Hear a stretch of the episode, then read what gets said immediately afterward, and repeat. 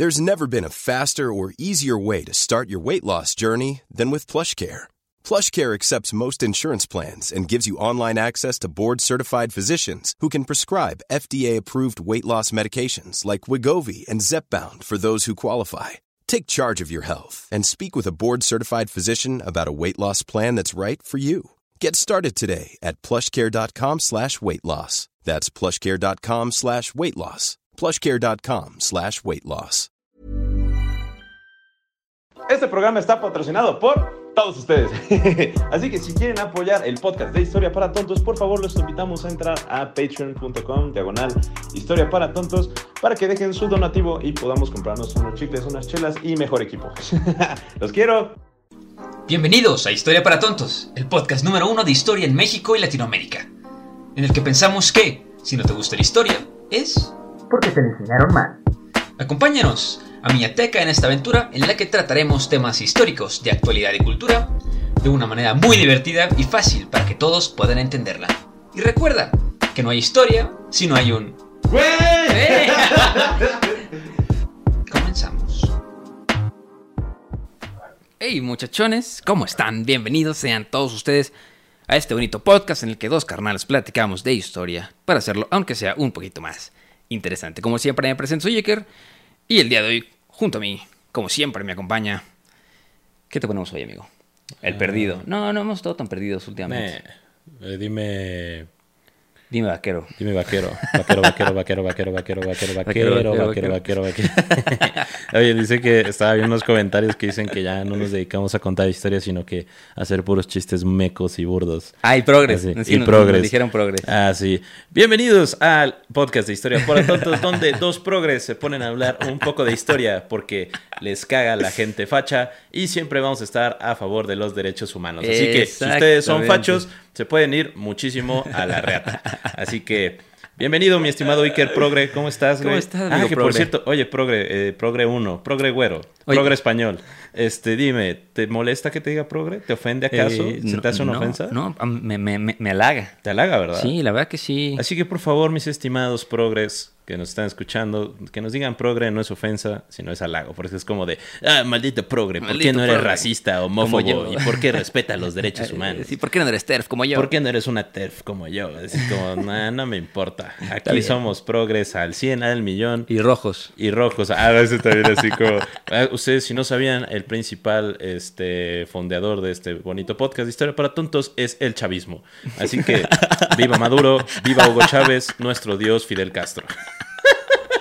Nos, llegan sobres una Nos vez al mes. sobres, Ah, Pero son sobres rojos, así, ¿no? No, y aparte, no, son- o sea, rojos con el logo de la, de la URSS. o eh, así. la, la hoz y el martillo vienen Y- y así. muchas gracias por promover el comunismo en la sociedad joven de América Latina. De nada, mi estimado Stalin. Qué bueno que sigues vivo.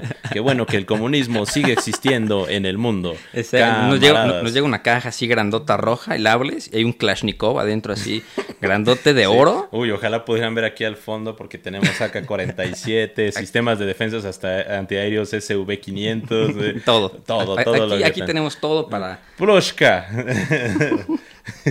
da, da, da.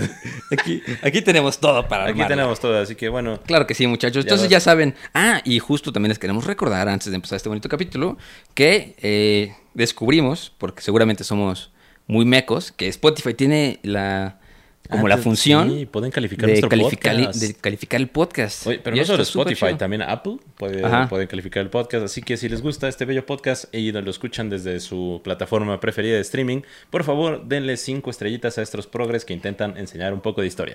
Así que también. Exacto, sí, sí, o sea, se van como a, la paginita de Historia para Tontos de- donde les aparece todos los podcasts y hasta arriba hay tres puntitos, le pican los puntitos y dice calificar este programa y ahí le ponen una estrella porque somos bien güeyes. Y también. eh, si lo se- que quieran, si con lo que quieran cooperar. Acabamos de salir del, del penal de Santa Marta, no los venimos a saltar, venimos aquí a trabajar. Y a enseñarles un poco de comunismo.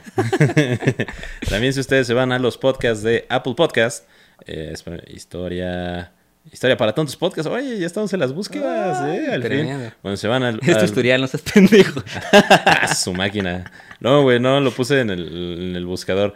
Pues también le dan, por favor, a los tres este, puntitos, le ponen seguir programa y lo califican con sus estrellitas. que Ándale, son las que quieran. Cinco las estrellitas, por favor. O sea, la verdad. Dirán, oye, ¿en qué les ayuda en esto? Pues nada más está en los charts, que nos escuche más gente y decir, a huevo, dos tontos que no están titulados, enseñan historia, son progres y también comunistas. Claro Eso es sí, todo, chingada madre. ah, y aparte también ya hacemos stand-up, Rojos, ¿no? rojos. Este, Somos progres, rojos. historia para rojos, progres, Historia para progres. amantes y chupadores de la reata de Maduro. Exacto, ya saben, ya saben. Así que bienvenidos a Cubazuela Nos del estamos Norte. inventando. Si quieren escuchar estos bonitos comentarios que nos pusieron, entran a Apple Podcast y ahí están todos los comentarios tan guapos que nos han hecho los que nos encanta leer, por Nos cierto. Nos, dan- leer. nos da mucha risa, nos da mucha risa. Y también apreciamos mucho los que nos desean cosas bonitas. No, claro, esos son nuestros comentarios favoritos. Muchísimas gracias a todas las personas que les encanta este pello y no tan este serio podcast. No Pero bueno, mi estimado Iker, basta, de este stand-up, que ya sabe que no somos stand pero somos personas no tituladas.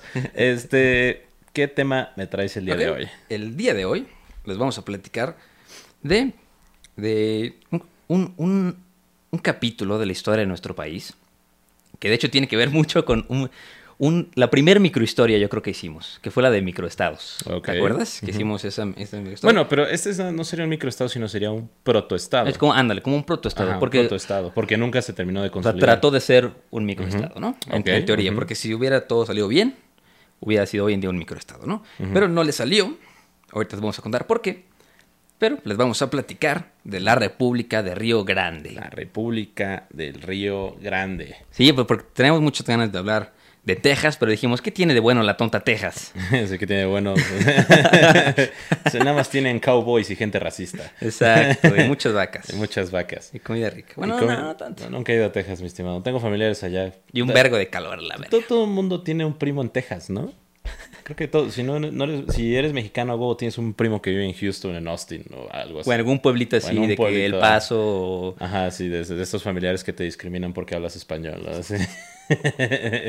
o que dices como, llegas y así como de, hola, buenas tardes. Ese que te manda tenis del gabacho. Ese. Ándale, ese, ese güey que tu tío que te manda tu Xbox. El huevo. Pero bueno, la República del Río Grande, por así, o sea, si ustedes no saben de este tema, y espero que no lo sepan, y si lo saben, espero que les guste este capítulo, fue un país que intentó existir, un protoestado, protoestado. que conformaba principalmente los estados mexicanos de, en- de Coahuila, de. Mon- de Monterrey, pendejo, de Coahuila, de Nuevo León y de Tamaulipas, estados que se encuentran en el noreste mexicano, en el noreste caliente que están a 45 grados de un chingo de cerveza, pero no solo eso, sino que también reclamaban territorios del actual Texas, Del sur de Texas, ¿no? del sur de Texas, también eh, territorios de Chihuahua, Zacatecas, Durango, una gran parte de Jalisco, San Luis, Aguascalientes y una partecita del estado de Nayarit. O sea, Sí. la neta era una madre muy grande. Como siempre les vamos a poner ahí en los show notes, que les debo uno todavía, pero cuando hagamos el show notes de este, va a estar la imagen de cuando estuvo más grande. Ajá, y los show notes los podemos recordar que se encuentran en el Instagram de arroba historia para tontos-podcast. Ándale. Ahí lo pueden encontrar. Ándale, Así que mero. recuerden seguirnos en, en- en Instagram para que nos puedan dar trabajo. Así que bueno, este, Iker, ¿cómo empezamos? Ok. ¿Desde pues, dónde empezamos? Ya saben que aquí nos gusta empezar desde el inicio. Me Claro encanta sí. empezar desde el inicio. Es perfecto. Así que vamos a dar un poquito de contexto histórico. Güey, contexto. Güey, güey, contexto. Güey, contexto. Bien, en el contexto histórico de la República del Río Grande, vamos a empezar un poco con la fundación de- del norte de México, que es pues básicamente por, eh, fundado principalmente por 400 familias tlaxcaltecas. Así que sí, yo creo que ya se los había mencionado alguna vez, pero si ustedes son norteños y no importa que se apellide, no sé, Peterson, ustedes tienen sangre tlaxcalteca, porque fueron 400 familias que pues fueron mudadas hacia el norte para poder empezar a, a colonizar ya formalmente, a crear asentamientos, acompañado de, pues, de otros soldados españoles, de otras familias españolas.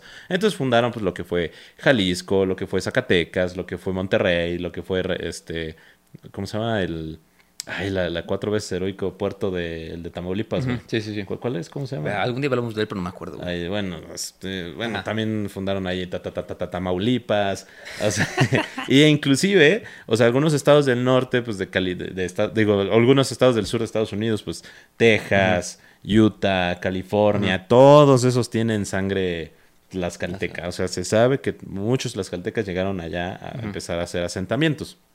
Entonces, ¿qué pasa? Bueno, pues se funda todo este pedo durante la época de la colonia, el virreinato para los virreinato. españoles. Este, y bueno, pues cuando llega la independencia de México en 1810, pues eh, muchos movimientos independentistas también empezaron a surgir en el norte de México. El norte de México, a pesar de que era una zona pues más o menos despoblada, pues debido al tamaño y pues porque es básicamente puro desierto, también había importantes actividades comerciales y mineras.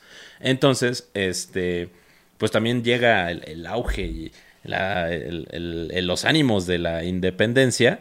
Y pues ya cuando se da la consumación y la independencia de México en 1821, pues obviamente también muchos eh, independentistas que se refugiaron en el norte, eh, porque pues también no sabían que ya se había acabado la independencia de México, ¿no? Entonces pues pensaron que, pues, el, que el país seguía en guerra, que de hecho si no han visto mi video de TikTok de cómo pues los chilenos mandaron eh, un ejército a apoyar la independencia de México, pues y de, de repente llegaron al puerto de Acapulco, creo que en 1823, y si fue como de, ah, pues gracias por el apoyo, mis estimados chilenos, pero ¿qué creen? Ya se acabó la independencia. Después contaremos eso, y que de hecho por eso hay una...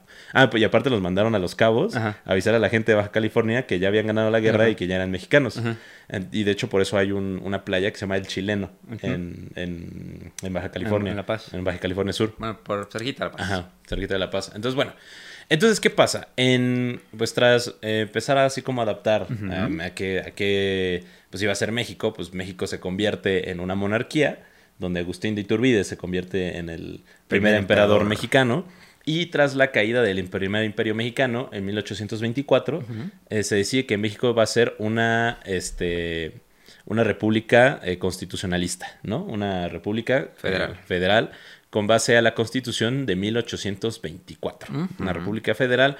Entonces, este, pues esto contentó a muchos estados del norte, o sea, porque pues en teoría pues ya eran como todos somos iguales, apenas ya los que eran considerados territorios se convirtieron también en estados, entonces ya tenían voto en el Senado, pero no fue hasta que en 1833 cuando nuestro queridísimo y excelso general este López. Antonio, Antonio. López de Santana Toñito. El Toñito. Tremendo el Toñito. Tremendo el Toñito.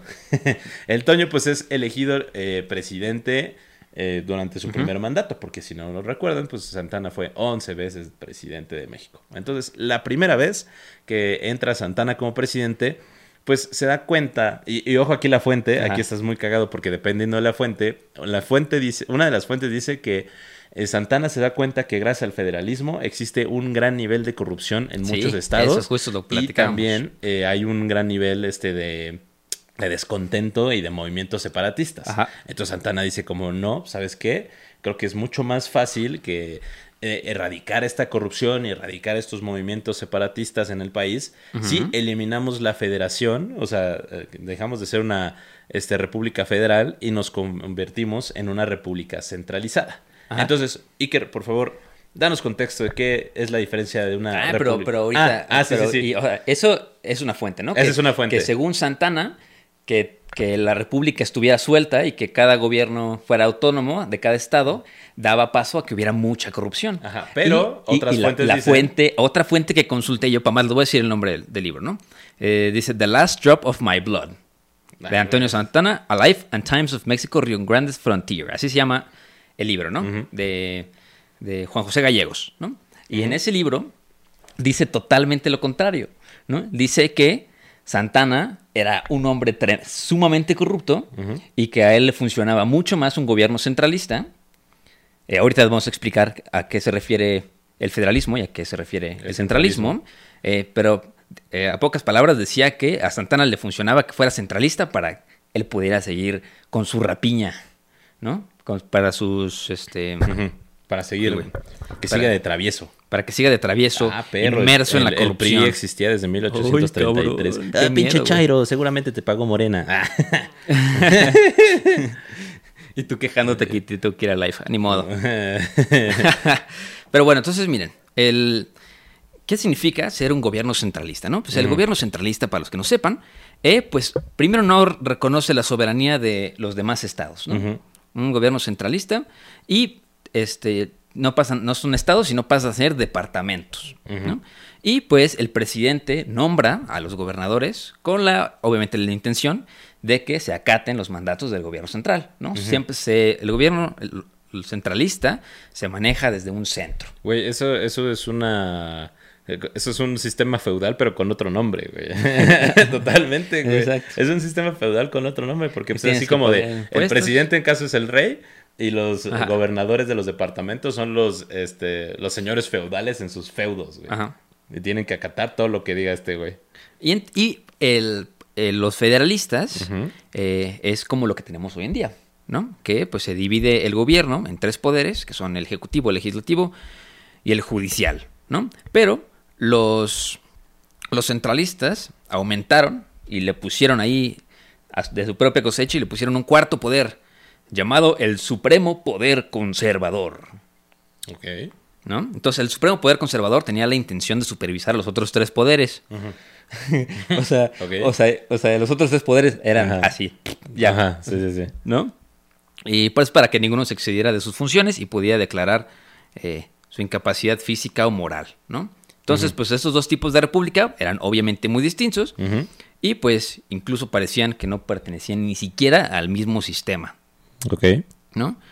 Entonces, este, digo, eso también tiene mucho que contestar con la influencia que tenían otros países en México, las diferentes intervenciones que pasaron. Sí, sí, sí, sí. Pero pues cuando llegó justo este personaje, Antonio López de Santana, eh, pues él era centralista, ¿no? Él era conservador, antifederalista, ¿no? O sea, él no, era, no se puso centralista, pero con el antifederalista ya te dice muchas cosas, ¿no? Claro. Y- No shit, bro. no shit, bro. Entonces, él se denominaba conservador, antifederalista, y pues empieza a hacer la transformación desde el federalismo, que ya existía en México en ese entonces, a un centralismo.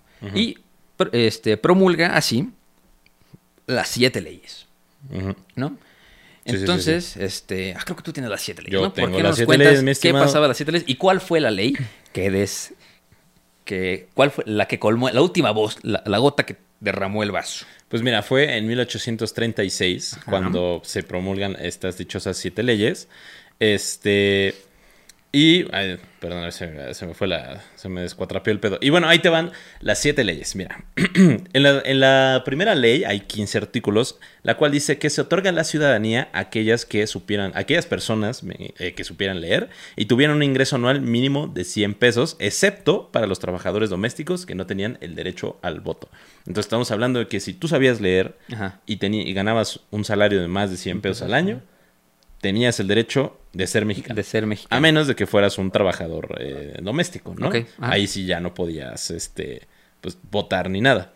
Entonces, este, una de estas leyes, pues, establece, eh, la primera ley establece los derechos de los ciudadanos, define los conceptos de nacionalidad y ciudadanía, estableciendo la obligación de profesar la religión de su patria. Órale, ojo. O sea, ojo aquí, ojo aquí que, pues, ahí están por qué se dieron las Ah, leyes. mira, de súmale rojos, progres, ateos. Tú, tú súmale, güey, tú súmale. Súmale. Somos la pesadilla Bueno. de los Provida, güey. También es la libertad de tránsito, la libertad de la imprenta, la inviolabilidad de la propiedad privada y la irretroactividad de la ley. Esa es la eso, primera eso ley. es solo la primera ley. Ok. ¿No? O sea, obviamente. Una de siete. Una de siete. Segunda ley. La segunda ley permitía al presidente el cierre del Congreso y la suspensión total de la Corte Suprema, prohibiendo a los militares tomar este último cargo. ¿No? Este tenía Es 23 el artículos. superpoder. Eh. ¿Cómo se llama? ¿Cómo le pusimos? Bueno, ¿cómo le pusimos? ¿Cómo se llamaba? Eh, la super. El superpoder conservador. Ajá, superpoder conservador.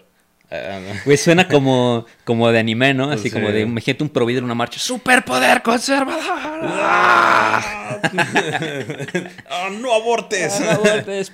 Esa niña de 7 años que fue abusada no puede abortar. bueno, este consta de 23 artículos y, por ejemplo, y uno de sus dos principales es que establece que el, super, el Supremo Poder Conservador Supremo. este, des- eh, se elegirá cada dos años y consta de cinco individuos que lo, que lo rigen. Y este, el Supremo Poder Conservador no es más responsable de sus actos u operaciones que ante Dios y la opinión pública. Digo, ahorita nos estamos burlando de los conservadores de hoy en día, pero ojo que la palabra conservador no tiene nada que ver con los conservadores de hoy en día. O sea, son, Sí. son muy diferentes. Sí, son ¿no? muy O diferentes. sea, son muy diferentes los conservadores. Sí, ese- hacia los conservadores de ese, bueno, ah, para que se lo pongan así, los conservadores de ese tiempo, pues eran los vatos que querían que todavía la iglesia estuviera al lado del Estado, ¿no? Y que obviamente, pues las normas morales y las normas legales también estuvieran vinculados con Sí, la- eh, las eh, normativas entre muchas otras eclesiásticas cosas, entre ¿no? muchas Entre otras cosas. Bueno, Eh, la tercera ley contenía 58 artículos, el cual pues establecía un Congreso bicameral, senadores y diputados, electos por órganos guber- gubernamentales, los cuales eh, los, disputa- los diputados eh, tenían el cargo por cuatro años y los senadores por seis, ¿no? Ajá. Estos 58 artículos indican que se deposita el poder legislativo en un Congreso compuesto por dos cámaras. Este, los diputados se eligen cada dos años, uno por cada 150 mil habitantes, y establecía la formación de las leyes. El cuarto artículo de estas siete leyes, o sea, la cuarta ley, son eh, especifican el mecanismo de la elección presidencial, donde la Suprema Corte y el Senado y la Junta de Ministros nominarían a tres candidatos cada uno. Y bueno, el Poder Ejecutivo se postaría en un presidente que tendría el cargo cada ocho años, con la opción de reelegirse y con el cargo irrenunciable. Que significa que si te elegían presidente no podías renunciar bajo ningún motivo y tenías que estar en el poder durante ocho años. Y bueno, los asuntos de gobierno se... eh, O sea, no había voto ciudadano en ese entonces. no, no había voto ciudadano. Los que votaban eran los, los Ajá. organismos gubernamentales, el Senado, la Cámara de Diputados. Pero entonces la primera ley valía para pura verga, güey. Porque ¿de qué te servía ser ciudadano mexicano si no podías votar, güey? No es como de. Pues, pues, po- ah, no, pero podías votar por tus Por, diputados. por güey. tus diputados. pero no los por diputados son los Sí. que votan por el presidente, así como en los Estados Unidos. Ajá, sí. Más o menos. Es un sistema sí. gringo totalmente, güey. Ajá. Sí, bueno, la quinta ley especificaba los mecanismos de la elección de los 11 miembros de la Suprema Corte de Justicia de la misma forma que el mecanismo de la elección presidencial. O sea que la, la Corte Suprema de Justicia era elegida igualmente Sí, igual. no por los ciudadanos, sino por los organismos gubernamentales. Ajá. Este, la sexta ley decía que los 31 artículos, ah, digo, los 31 artículos de la sexta ley sustituían a los estados federales por departamentos, como eh, dijo Iker, y eh, los legisladores eran seleccionados por el presidente. O sea, el presidente era totalitario. o sea, Sí. Así, ese güey va a ser legislador, ese güey va a ser legislador. ¿Por qué? Porque me conviene. No es como que haya cambiado mucho las cosas en la actualidad en México siglo XXI, ¿no? Pero, pero digamos que sí, vamos a decir. Pero ese fue, ese fue el que causó la revuelta. Ajá. Y ya, pues, este, la séptima, la séptima ley, y la más importante, era la que prohibía volver al sistema legal anterior por seis años. O sea, estamos hablando que en seis años no podía México volver a ser una república federal. Ajá. ¿no? Otorga al Congreso la facultad de resolver todas las controversias constitucionales, así como las reformas, pero, pero, estas no podrán llevarse a cabo en el término de seis años contados a partir de la promulgación de la Constitución. O sea, en seis años se jodieron todos, va a seguir el mismo sistema, y si la Cámara de Diputados vota porque continúe este sistema, va a continuar totalmente, ¿no? Entonces, estos fueron eh, básicamente este, las, si- las siete leyes que se promulgaron con el gobierno de Santana y que pues obviamente hicieron enojar, hicieron enojar muchísimo a muchos de los nuevos departamentos, sobre todo los del norte, porque eh, pues primero se quejaron, ¿no? O sea, los, los departamentos del norte estaban diciendo como, güey, a mí no me gusta hacer un departamento y que me mandes tú que vives en la Ciudad de México y que te tardas como una semana en llegar aquí. Sí, sí, sí. de que tenemos problemas que tú ni te enteras, güey. Tenemos problemas de que tú no te vas a enterar en una semana, güey. Y pues obviamente no nos conviene porque no podemos hacer absolutamente nada hasta que no lleguen las órdenes de, pues, del, del Sí, centro, del ¿no? centro. Y, y otra cosa, pues es como, güey, y todavía lo podemos ver en, en temas sociales. México es muy diferente en el norte, en el sur, en el centro, en el sureste, en el noroeste. O sea, yo así como de, güey, o sea, tú no entiendes las problemáticas de acá, pues que porque literalmente no vives aquí, güey.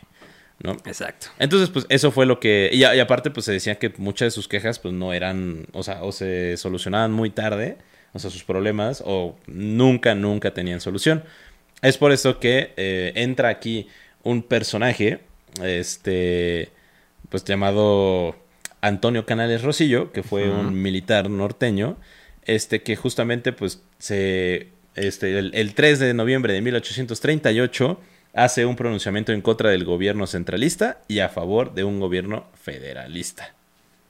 Y just- justo fue tantito después, en, en el 30. 39, 1839, que nuestro carnal Antonio Carnales Rosillo, y, y junto se junta con otro personaje muy importante de esta historia, que es el coronel José María González, Antonio Zapata y Samuel Jordan, que era eh, como capitán de las fuerzas de Texas del Sur. Pues ahí inician una sublevación en contra del gobierno mexicano. Y pues le adjudican la causa de esta sublevación a la causa del establecimiento de una federación. Y o sea, dijeron, aquí, no- aquí nosotros queremos ser federales, ¿cómo la ven?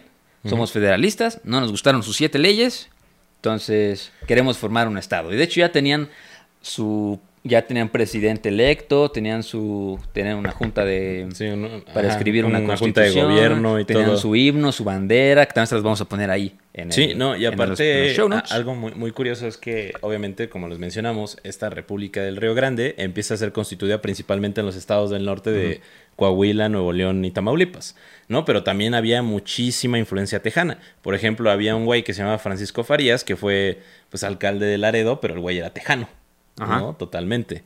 Entonces, obviamente, empieza a haber como mucho vínculo y muchas relaciones. Y ojo aquí, también tenemos que ver que es un, una época de, de México donde en México está, existía una gran inestabilidad, que pues empiezan a, a formarse muchas repúblicas pequeñas, como por ejemplo también se da el surgimiento de la República Hermana de Yucatán, ¿no? Que también pues como, pues ya saben, como si escucharon el, el podcast de, de la Guerra de, De las las Castas, Castas. pues la República Hermana de Yucatán se separó porque pues dijeron como nosotros somos yucatecos, no somos mexicanos, ¿no? Hasta que- Nosotros somos yucatecos. somos yucatecos. Hasta que llegaron unos compas llamados mayas y fue como de, ah, me valen madre los yucatecos, vamos a matar I'm Sandra, and I'm just the professional your small business was looking for. But you didn't hire me because you didn't use LinkedIn jobs. LinkedIn has professionals you can't find anywhere else, including those who aren't actively looking for a new job but might be open to the perfect role, like me.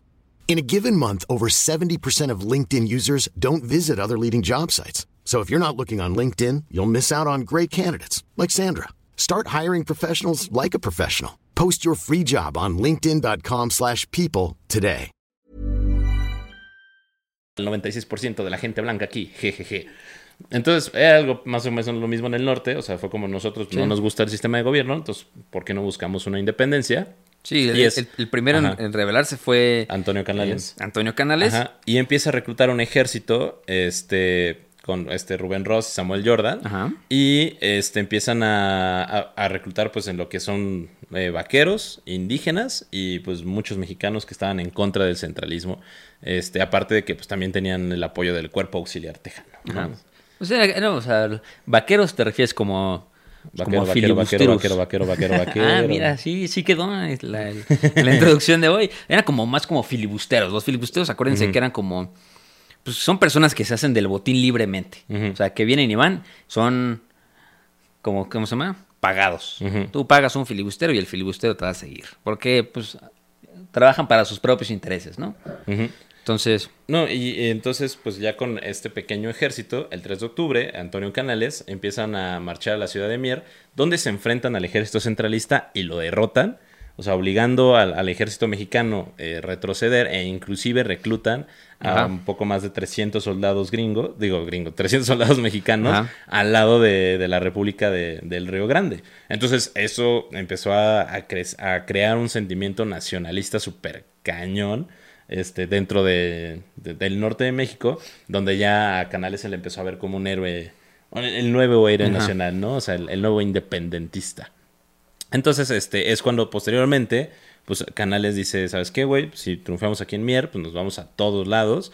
Entonces se fueron hacia Matamoros, se fueron hacia Monterrey, pero, este, este, este, este, aquí es donde pues, empieza a tener como un poco de, o sea, empieza a, a- a tambalearse el movimiento, ¿no? Porque pues obviamente te estás enfrentando al ejército mexicano, ¿no? También no era como cualquier cosa. Sí, sí, sí. Entonces Antonio Canales empieza a, a retirarse, se retira de Matamoros, se va hacia Monterrey eh, y empieza a, a usar tácticas un poco más sucias donde empieza a sobornar a los, al ejército Sí, sí, sí, mexicano. sí sí eso. Empieza a sobornar al ejército mexicano pues para, este, ¿cómo se llama? Eh, pues para que se unan a sus filas, Ajá. pero obviamente pues el ejército mexicano pues era centralista y fue como de, jaja, no va a pasar esto, y fue como, ¿sabes qué, perro? Pues entonces nos vamos a atacar, te vamos a atacar a ti. Y pues es cuando Canales pues sí se da cuenta que pues es un tema un poco más denso, ¿no? Es, es un tema pues más complicado de lo no, que está- él y pensó. estabas peleando contra López de Santana, que tampoco era poca cosa. No, y Santana era un, o sea, digan lo que digan, Santana era muy buen militar. Sí. O sea, el güey obviamente... Y aparte, o sea, Tan- Santana también era experto en, en deshacer guerras de guerrillas. Ajá. Pues porque pues el güey igual también pues, fue insurgente. Bueno, o sea, estuvo durante la, la guerra de independencia mexicana sí. y todo el pedo. Entonces, el vato pues sabía cómo enfrentarse a este tipo de sublevaciones. Y este. Y, y, pues obviamente al momento siempre evitaron los del Río Grande tener un enfrentamiento directo con pues con el ejército mexicano. Y justo eh, así como ya la, vemos que Canales empieza hacerse para atrás, ¿no? De que ya se ve medio abrumado por las fuerzas mexicanas, bueno, las, las fuerzas eh, centralistas, ¿no? Más bien, por las fuerzas centralistas. Eh, tenemos que el primero de enero del 40, 1840, a Canales lo, lo derrota el ejército del norte. Y aquí entra otro personaje muy importante, que es Mariano Arista, ¿no? Que también es uno de los, seguramente si viven en México, habrán pasado por alguna calle que se llama Mariano Arista. Escuchen todos esos nombres, seguramente los conocen porque hay muchas calles con esos nombres. Y eh, lo derrota Mariano Arista en, en Monterrey. Y pues, 18 días después, en las cercanías de San Fernando Agua Verde, que eso está en Coahuila. Y así lo van, lo van echando para atrás, lo van echando para atrás, lo van echando para atrás. Y en esa batalla, pues pierde como el 30% de las personas. Y los capturan y fusilan a algunos estadounidenses. Y eso no le gustó mucho a, a este hombre de nombre Samuel Jordan. Y ahí fue cuando, el 18 de marzo del, de 1840, Antonio Canales regresa, regresa a San Patricio, ya en Texas, iza la bandera de la República del Río Grande, y pues ahí, enojados porque habían fusilado a varios nacionales estadounidenses hace poco, este... y W.S. Fisher, y ocupan Laredo, ¿no? La ciudad de Guerrero, y Mier y Ciudad Camargo, ¿no? Entonces, este avance, así este, como la segunda avanzada que hace Antonio Canales al lado de los americanos, llega hasta Tula de Tamaulipas, Linares y Ciudad Victoria. Y en octubre de ese mismo año, en octubre de 1840, cerca de Saltillo, enfrentan las tropas del general Rafael Velázquez y pues ahí se ven ya obligados a, este, a replegarse hacia el territorio de Texas. O sea, ahí, Sí, sí, ahí sí. digamos que ya fue como la derrota definitiva en territorio mexicano, ¿no? Sí, aparte, pues es muy curioso cómo este personaje de Antonio Zapata, pues lo, lo arrestan. Ese, porque sí fue como de, ah, un traidor a la patria, lo arrestan y lo, lo utilizan como ejemplo de qué les va a pasar a las personas que se rebelen contra los mexicanos y le cortan la cabeza y este y la colocan en, pues, en una lanza afuera de la ciudad de Guerrero, ¿no? Así como, miren, esto es lo que les va a pasar y aparte pues fue como este, aparte lo hicieron enfrente de su familia, los ojetes, o sea, fue ñero. Entonces, pues ya cuando regresa, eh, bueno, cuando ya es derrotado totalmente este Canales, ya en Texas, eh, vuelve a organizar un ejército para poder recuperar eh, este, lo que fue la, la República del Río Grande, ¿no? O sea, y se vuelve a enfrentar nuevamente a- al ejército mexicano, este, donde llegan pues a Ciudad Victoria, llegan a Saltillo, y ya fue el 25 de octubre de 1840, cuando pues ya tienen como la, una de las últimas batallas, este, en las cuales pues eh, eh, fue como, no sé si decirle que fue como una, una victoria o una derrota. No sé, a mí me gusta decirle una, una victoria pírrica del ejército mexicano, pues porque Ajá. pues sí vencieron a, a los soldados de la Sí. República del Río Grande, pero pues perdieron un chorro de soldados en, eh, ¿cómo se llama? En el proceso, ¿no? Totalmente. O sea, porque pues igualmente eh, este Canales pues llegó como con 400 tejanos, llegó con una, una centena de mexicanos e inclusive con muchos indígenas. Y ya fue hasta el 6 de noviembre de 1840, cuando después de ser derrotado nuevamente en Saltillo, este, pues se rinde Antonio Canales en, en la ciudad de Camargo. Y este, y bueno, pues, eh, la, la, la, la, la. y bueno, se entrega hacia Santana y le da como una condición así que, pues, por favor, no, no, no le expropien la- las propiedades Sí. a, los vatos, ¿no? Que, Sí. que se alzaron en armas. O sea, sí fue como de, bueno, está bien, ya me derrotaste, me derrotaste, me entrego en Camargo, pero pues la condición de la rendición total y ya la disolución del Sí. Río Grande es que no ninguno de los eh, cofundadores de esta república pues pierdan sus sus propiedades ni sus posiciones ni que los maten ni los fusilen. Y si lo van a hacer pues que por favor se quede es- este, pues en, en propiedad de las familias no o sea, fue como de ya está Santana pues medio respetó eso. Así fue como sabes qué güey chido. Pues no tengo nada contra ellos. Ya demostré que yo soy la mera reata aquí Sí, o sea, que tampoco duró mucho. O sea, Sí. acuérdense que después de que Canales captura a Camargo, esto ya, digamos que ese hecho es el fin como tal de la República del Río Grande, ¿no? Que solamente existió por 283 días. O sea, que tampoco fue, pues es menos de un año, ¿no? O sea, yo creo que fue como una, una así, un destello de, de inteligencia Ajá. de algunos norteños. No, y aparte, no, no sé por qué en la actualidad, eh, y algo que estaba platicando con Iker antes de empezar este capítulo, es que se me hace muy curioso que ahorita ya existen muchos movimientos de, de debería regresar la República de Río Grande, ¿no? O sea, ya muchos norteños que no sé, tienen este pensamiento, ¿no? Así como de, es que, es que nosotros tenemos el- la mayor producción del PIB de México, y si Monterrey se independizara, porque no sé por qué pensamos que Monterrey es un estado y no una ciudad, este, seríamos eh, una gran potencia económica. Y, y ojo- Consigue agua, güey, ya, cállate. así, güey, así como, güey, no mames, ¿quieres ver algo? Mira, tengo un agua buena, un agua embotellada. Uy, padrino. No, es algo muy curioso, porque vamos a platicar de, de eso, que aunque a mí se me hace muy chistoso. O sea, que es justamente, a ver, vamos a hacer un what if. Ajá. O sea, what if What si if. regresa el- la, República del Río Grande, ¿no? Ok. Supongamos que todos los norteños hacen un referéndum Ajá. y dicen, ¿saben qué? Nos sentimos norteños, somos Río Gran... ¿Cómo sería el gentilicio? Ne- neo, neo. Río Lan... Río, Río. Grandeses. ¿Quién sabe, güey? ¿Quién sabe? es, eh, Es 420, perdón. Big Rivers. Somos Big Rivers. Somos Big Rivers. Somos los Big Rivers. Neo Big Rivers. Neo Big Rivers. The New Big Rivers. y, y pues hagan de cuenta que se independizan. Y México dice, va, está bien. Pues cásense con sus primas. No hay pedo. Hagan lo que quieran. Independícese. Entonces se independiza y se separa la, la- la República del Río Grande, ¿no? Entonces, ojo.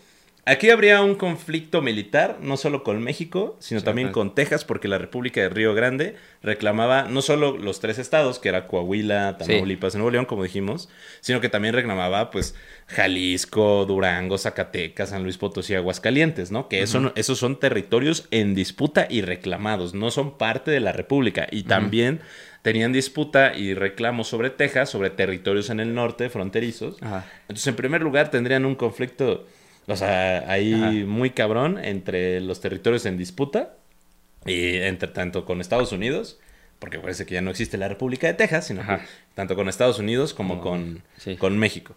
Ahora, ¿qué pasa? Al momento de ser eh, un estado independiente, en automático se salen de todos los tratados que tiene Mm, México, con Estados- todo el mundo, ¿no? Eso es, tiene que buscar reconocimiento internacional. Y el único reconocimiento internacional que importa es que tanto Rusia o Estados Unidos o China o, o este, ¿cómo se llama? O, o Francia, Inglaterra les diga al Río Grande, Pero está ¿sabes qué? fácil, nada más su- suprimes a un grupo de nativos, así como los israelitas, y ya con eso se, re- se reconoce, güey. Haces Israel 2.0. Mexican Israel. Mexican Israel. Y ya. O sea, buscas la. Este, ¿Cómo se llama? Pues buscas la, la reconocimiento de estos Ajá. países. Ahora, supongamos que, no sé, güey. Francia te dice. De puro pinche churro. Ah, no, ¿De dónde vienen los.? De, ¿Dónde dicen que son muy, son muy gringos, no? Los norteños dicen, no, we eat burritos. We, we eat burritos and we say troca. sí, sí, sí. Bueno, supongamos que Estados Unidos le da el reconocimiento, ¿no? El Río Grande tendría que ser un banco centralizado, crear su propia moneda, buscar comercio. Y igual, pues, no sé, ¿qué, ¿qué le tienen que ofrecer a Estados Unidos como un nuevo país para que Estados Unidos les diga, bueno, va, eres un país reconocido, aparte de sus manufacturas que, pues, sin el, ce- sin el centro de México no servirían nada. Tienen que hacer comercio con China. ¿Qué le vas a ofrecer a China? ¿Manufactura? Pues no, rey. O sea, no mames, pues toda la manufactura viene de China, güey. Aparte de eso, pues obviamente sales de que del Tratado de Libre Comercio, porque el Tratado de Libre Comercio es con México y no con la República del Río Grande. Pues tienes que buscar el reconocimiento de la ONU. Tienes que buscar el reconocimiento del Banco Mundial, del Fondo Monetario Internacional. O sea, tienes que decir como de, güey, pues necesito dinero. Eh, o sea, tienes que hacer un chingo de Sí, cosas. o sea, como que a la gente que dice eso se les, se les olvida. Aparte, obviamente. Se les olvida estudiar un poquito se de les olvida qué se necesita. Aparte, vámonos igual a- en estado, temas de comerciales, güey. Tendrías que indemnizar a México por los puertos, porque en primer lugar los puertos son Sí. mexicanos, ¿no? Por las carreteras, que también son mexicanas. Sí. Por toda la infraestructura que México haya construido en temas de energía, en temas de, de hidrocarburos, en temas de transporte. Todo tiene que indemnizar a México porque todo eso es mexicano, ¿no? O sea, nada más los, los Big Rivers son, pues son las puras personas, Son las güey. puras personas, sí. Está cabrón, güey. Aparte es una constitución. ¿Qué vas a hacer? ¿Una constitución eh, federalista? ¿Una constitución parlamentaria? ¿Vas a hacer una monarquía? ¿Vas a hacer qué, Sí, güey? o sí, sea, centralista para que justo se te vi separen que tus alguien tres comentó estados. en el grupo de Facebook algo así, de que deberían regresar y de que... Ponte a estudiar, amigo. Bueno, para esa persona que considera que debería regresar, por favor, este podcast ojalá te hubiera, o sea, te haga caso, te, te sirva de mucha utilidad. Ah, y también pues, esto va lo mismo para los güeyes que dicen, es que debería regresar a la República de Yucatán. Es como, no mames, güey, regresa a la República de Yucatán, los mayas se van a volver a rebelar, güey.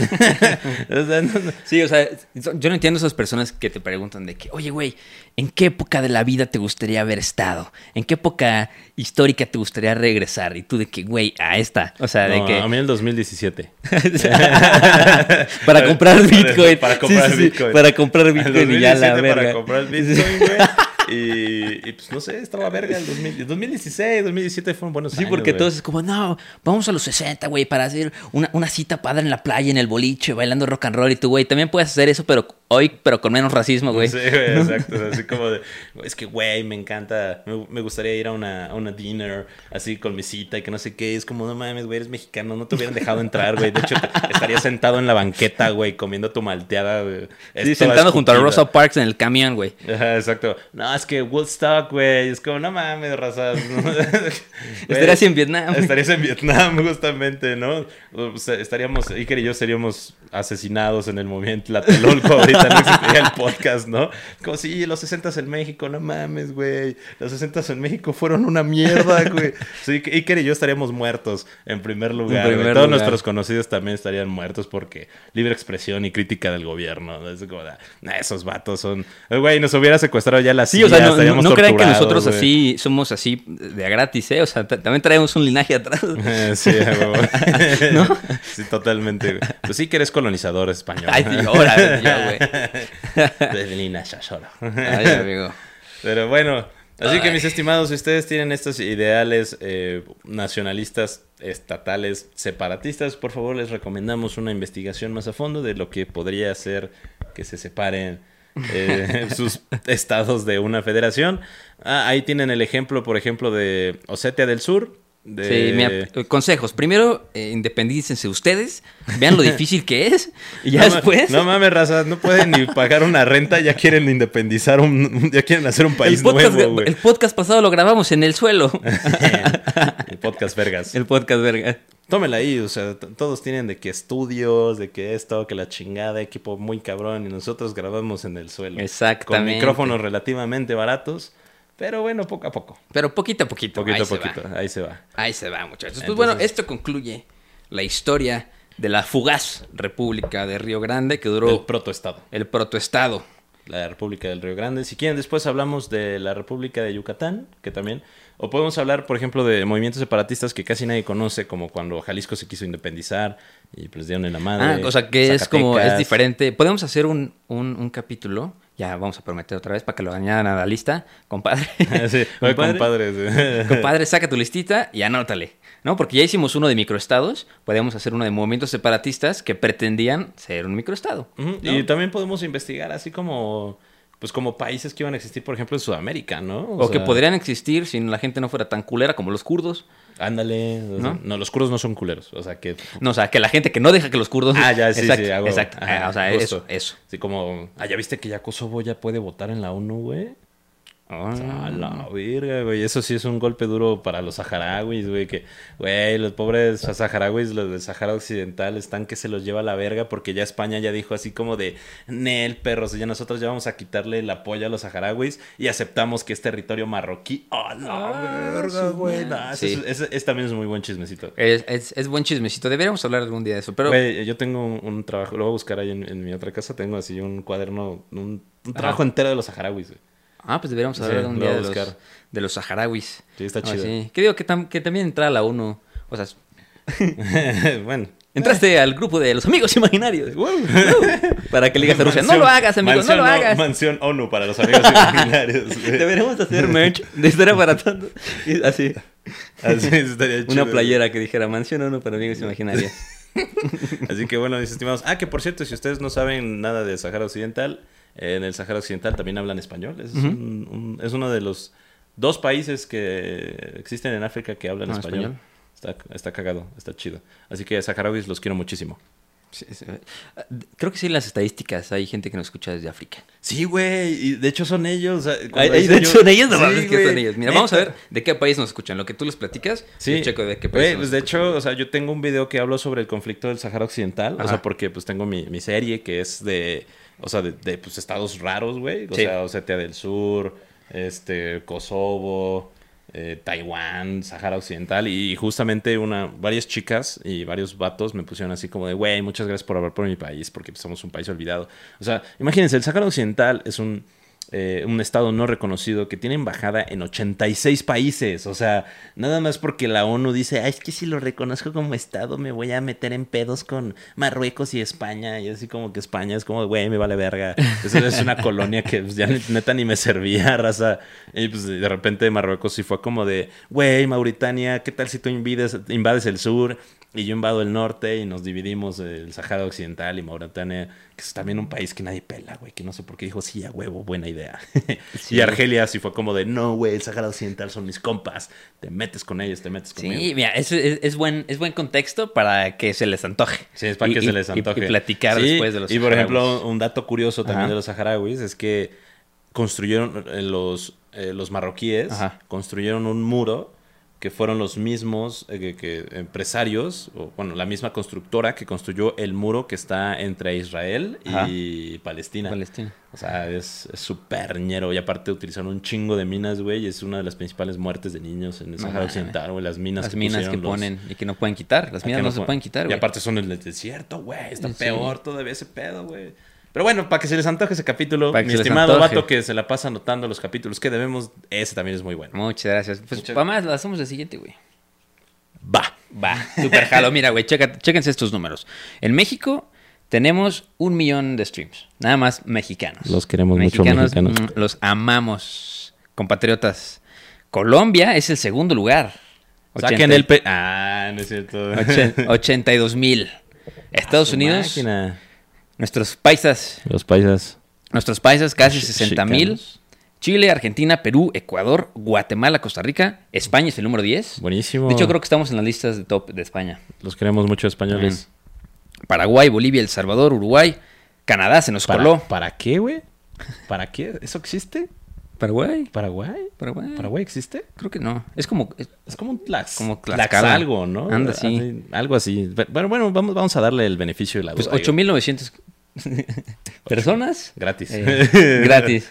Salieron del- de los Salieron backrooms. de la- Mira, Ajá. 19, o sea, 2200 personas nos escuchan de un lugar desconocido. Ah, su máquina. Unknown, así sale. Unknown, güey. ¿Cómo? ¿Qué pedo, güey? Pues, ¿qué será, güey? ¿De que Timur Oriental o un país así que no En la- imagínate que nos escuchen en la Esos son de Tlaxcala, güey. El Unknown es de Tlaxcala y es Paraguay, güey. Los 2000 streams de Tlaxcala y Paraguay, güey. Nos escuchan 85 Israel, un saludo al país imaginario. Eh, desde Qatar, la tierra del mundial, 53 personas. Ah, su ya, máquina. ya, ya estamos bien abajo en la lista. Estamos buscando Sí, sí, en sí. Andorra, los puros streamers. Mira, nos escucha el Rubius. ¿El Rubius nos escucha? Rubius.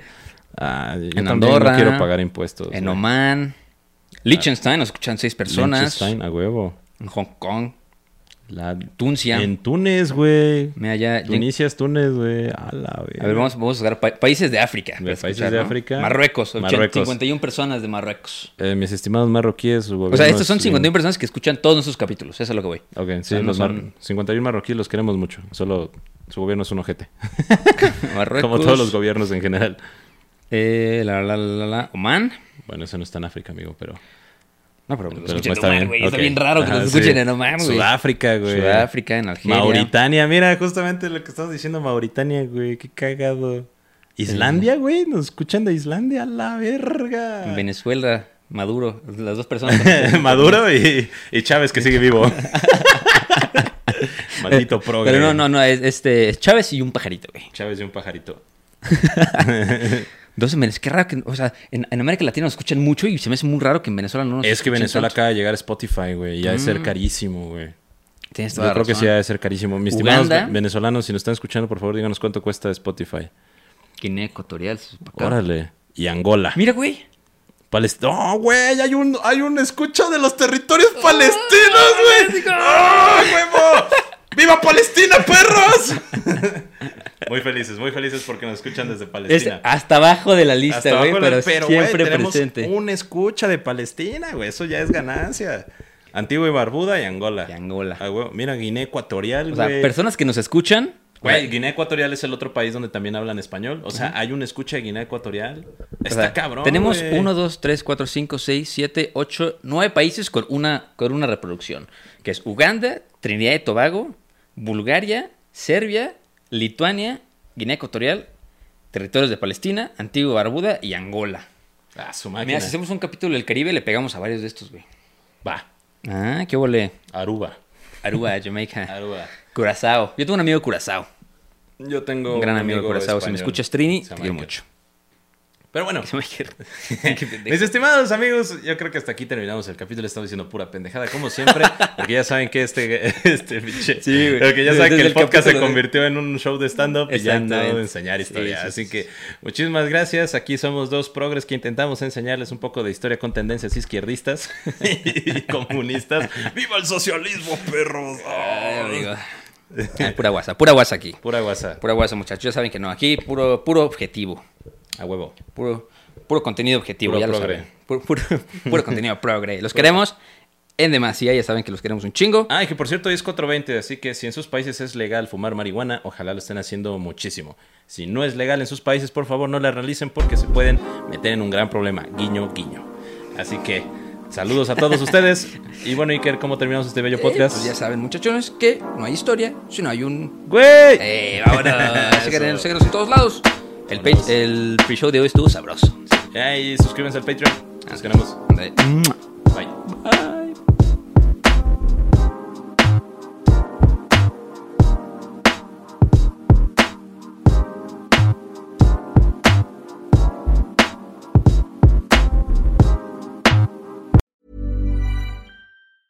Hey, it's Danny Pellegrino from Everything Iconic.